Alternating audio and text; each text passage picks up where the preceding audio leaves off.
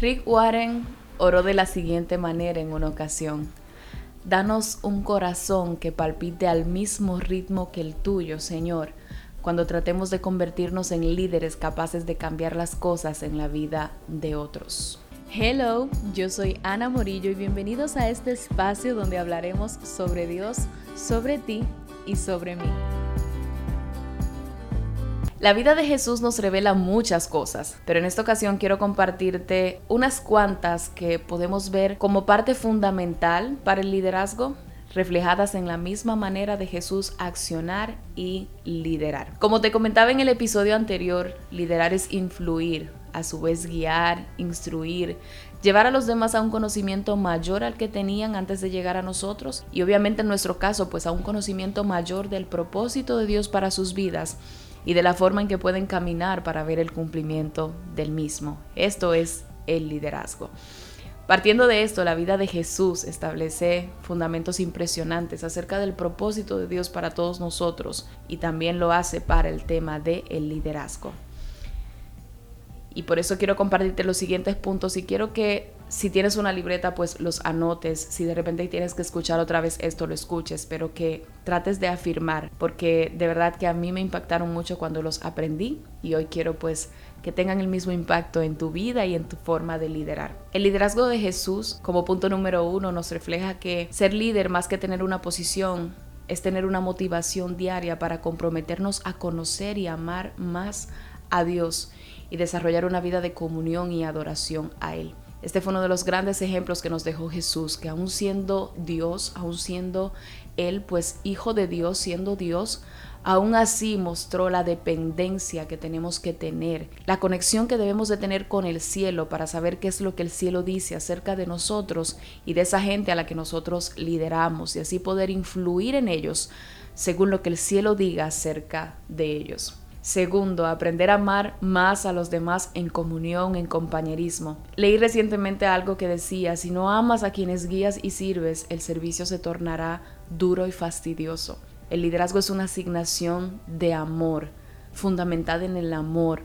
Y si de repente pues entiendes que ahora mismo el liderazgo que desarrollas te carga, te, te molesta, que la gente que está ahí te, te satura, pues debes de orar al Señor para que fortalezca el amor en ti. Y no te digo que no va a pasar, a mí también me ha pasado, hay momentos en los que de repente pues he sentido que el liderazgo que tengo es una carga, sin embargo, eso ha pasado en los momentos en los que he dejado de entender que necesito estar totalmente conectada a Dios para poder ver esta asignación como lo que es una asignación de amor. El tercer punto es aprender a crecer en un carácter semejante al de Cristo. Ahí vuelvo y cito el ejemplo de nuestro Señor.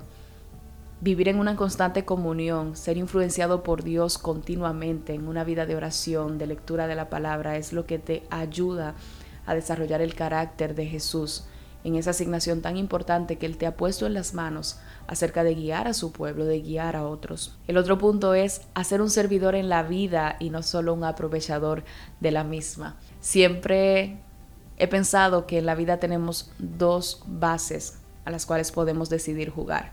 En la vida, en la iglesia, en el ministerio, en todo. Una es quedarnos expectantes de lo que va a pasar y disfrutarlo y otra es hacer que las cosas sucedan y poder decir al final, esto sucedió y no solamente lo recibí, sino que fui parte de que eso se manifestara. Otro punto es a servir a los demás desinteresadamente.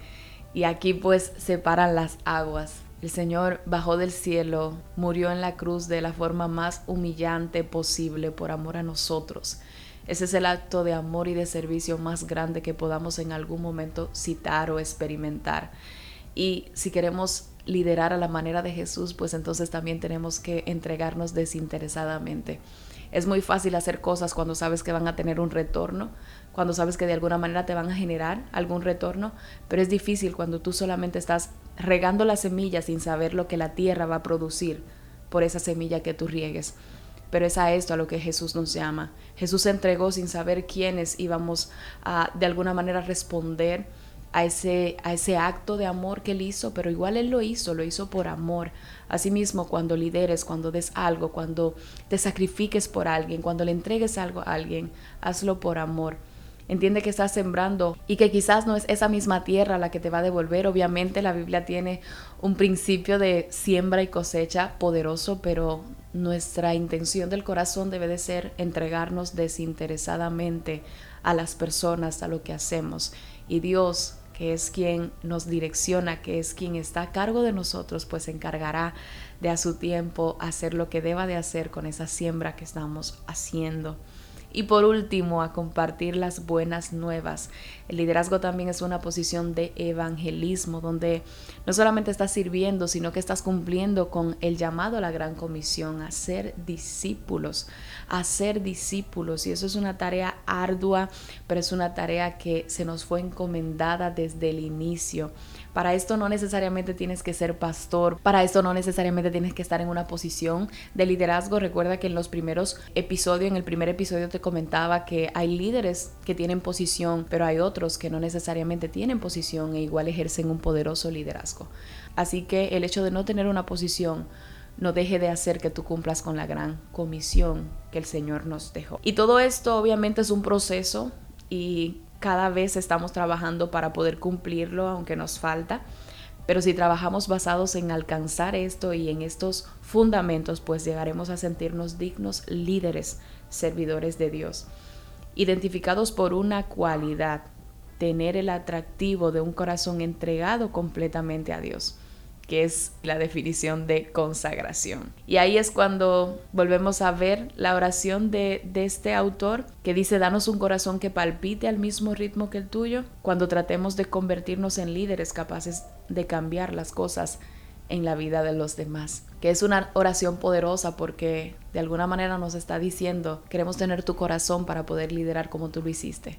Somos vasos de barro imperfectos con muchas cosas que cambiar, pero queremos asegurarnos de estar con nuestros oídos conectados al cielo para saber lo que el cielo dice acerca de esa gente que tenemos a nuestro alrededor, de esa gente a la que de alguna manera podemos liderar, influenciar, guiar para que la influencia que caiga en ellos no tenga que ver con una persona, no tenga que ver con, con, el carisma de una persona, no tenga que ver con el don de una persona, no, tenga que ver con lo que tú dices acerca de ellos y lo que tú esperas ver en la vida de ellos. Este fue el modelo de Jesús. Jesús vino a la tierra y nos influenció con su persona, pero conectado con aquel que lo mandó a hacer esa asignación. Así que quiero recordarte que la influencia, el liderazgo que puedes ejercer en los demás más que quizás solo por lo que has aprendido, que obviamente es parte por la experiencia que el Señor te ha permitido adquirir, por la formación que Dios ha logrado en ti, por las cosas que Dios te ha permitido recorrer, pues claro, todo eso va a influenciar.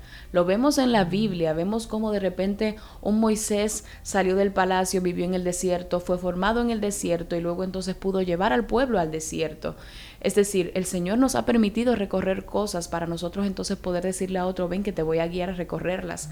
A veces incluso no, las hemos recorrido, pero mientras estamos en ello, pues tenemos ahí gente a nuestro lado que la está recorriendo con nosotros y el Señor nos permite ir un paso adelante para poder ir mostrándole el camino a ellos.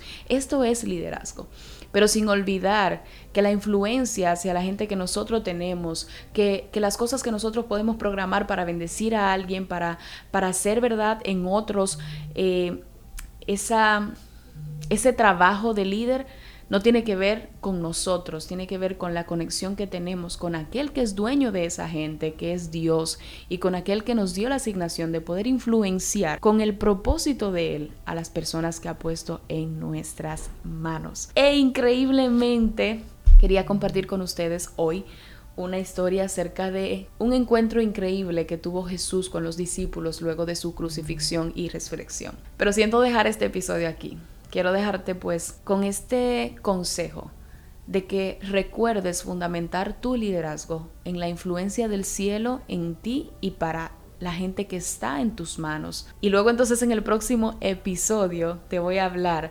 acerca de ese encuentro que tuvo Jesús con dos de sus discípulos y cómo Jesús, te voy a dejar los puntitos aquí porque realmente quería agotarlos, pero siento que se puede tornar un poco extenso el episodio, pero cómo Jesús tomó la iniciativa, porque los líderes somos llamados a tomar la iniciativa, cómo se acercó a los discípulos en su realidad, en ese momento donde luego de él haber sido crucificado, pues ellos están como que, wow, tuvimos una experiencia, un acercamiento con un líder tan poderoso, pero ahora se nos fue. ¿Qué hacemos? ¿Cómo? ¿Cómo?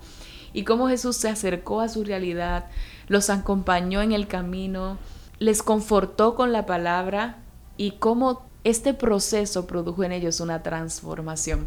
Eso es lo que vamos a ver en el próximo episodio y deseo de todo corazón que este te sea de muchísima edificación y que Dios siga formando en ti ese corazón de líder, de, de buen administrador, de buen mayordomo, de esa asignación tan increíble que ha puesto en tus manos.